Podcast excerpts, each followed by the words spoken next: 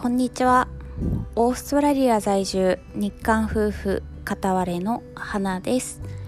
この番組では韓国人夫パクさんとの日常やオーストラリアの生活で気づいたことなどを発信しています。はい、えー、今日はね1月29日金曜日ということでね仕事が終わって収録しています。今日はねメルボルン珍しく一日中雨ということでね。普段はねあのちょっと本当になんだろう10分20分とかバーッと降って止むような感じのね、えー、ことが多いんですけれども今日は珍しく一日中降ってますね。はい、えー、でね今日のトピックなんですけれども今日はですねあの留学費用はどうやって捻出したのかっていうねお話をしたいと思います、えー、私はねオーストラリアに来てから、えー、3つの学校に行きました。1つは英語の学校2つ目は、えー、マッサージの学校3つ目はデザインの学校に行きました。ねということでトータルで、えー、3年ぐらいかな。でもねその間に1回コロナのロックダウンがあったので3年のつもりが、えー、延長されて3年半ぐらい、えー、学校に行ってたような感じになります。はい、えー、なのでねまあ留学費用もまあまあかさむんですよ。で、えー、日本にいる時からねそんな3年も学生やるとは全然あの予定を立てていなかったもので、えー、実際そんなねまあお金もかかるしどうしたのかっていうことをお話ししたいと思います。でまあ留学費用、まあ、いろんな方法があるんですけれども日本からにいる時からもう貯金をしてたとか、えー、親に借りたとかいう人もいるしまあいろいろですよね。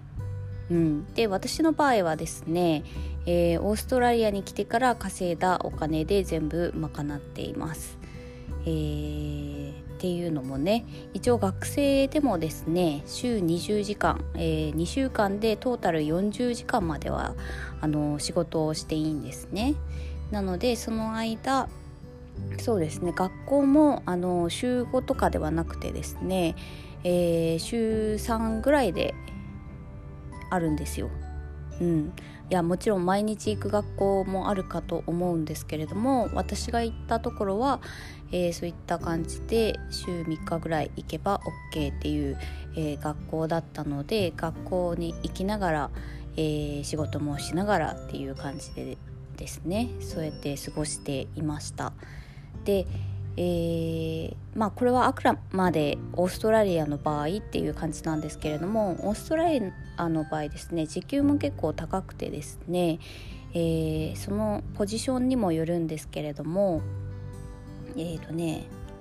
その雇用形態が、えー、カジュアルとパートタイムとフルタイムっていう感じで分かれてるんですね。でフルタイムだったらもう本当にね毎日行かなきゃなんないのでフルタイムは学生では無理なんですよね。でも残されてるのがパートタイムと、えー、カジュアルっていうのがあるんですけどパートタイムは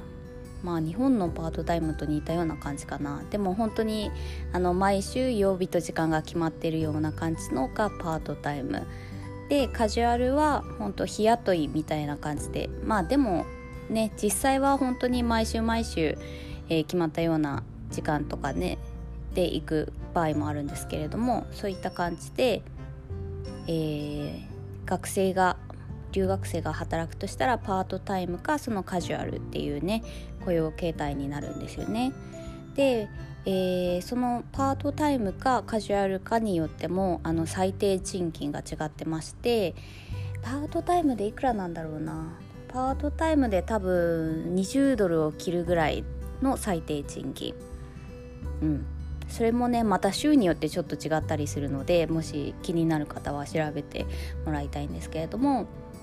で、えー、そのカジュアルの場合は、えー、最低賃金いくらだったっけな今。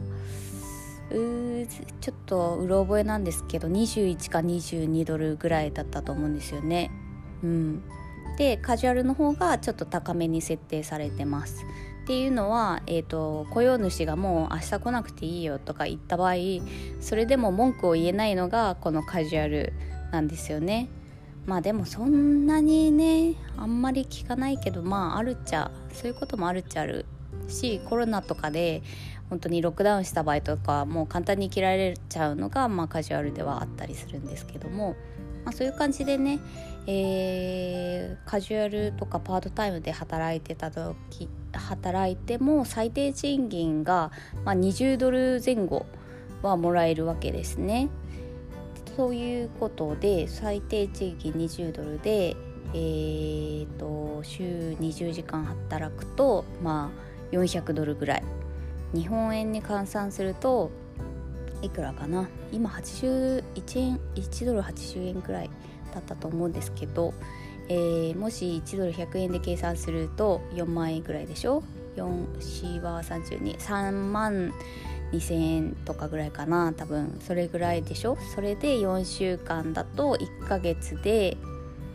あ計算できない。CC16 で16万。まあ15万いかないぐらいですかね。ざっくり計算すると。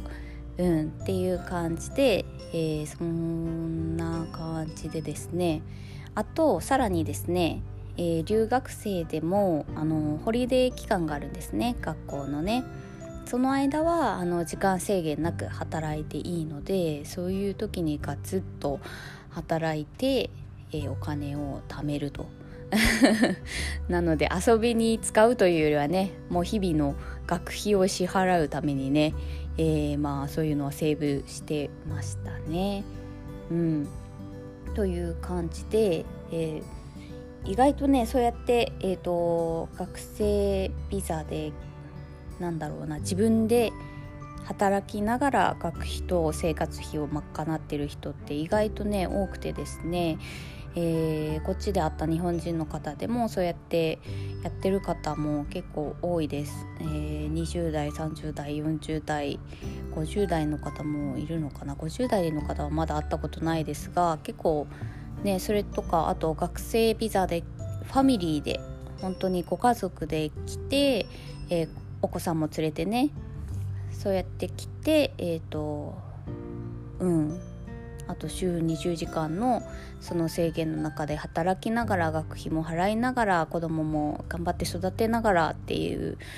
えー、感じでやってる方もいらっしゃるので、まあ、そういう生活もなんかありなんじゃないかなと思います自分たちがね目指すものがあるんだったらそういうのもいいんじゃないかなと思いますね。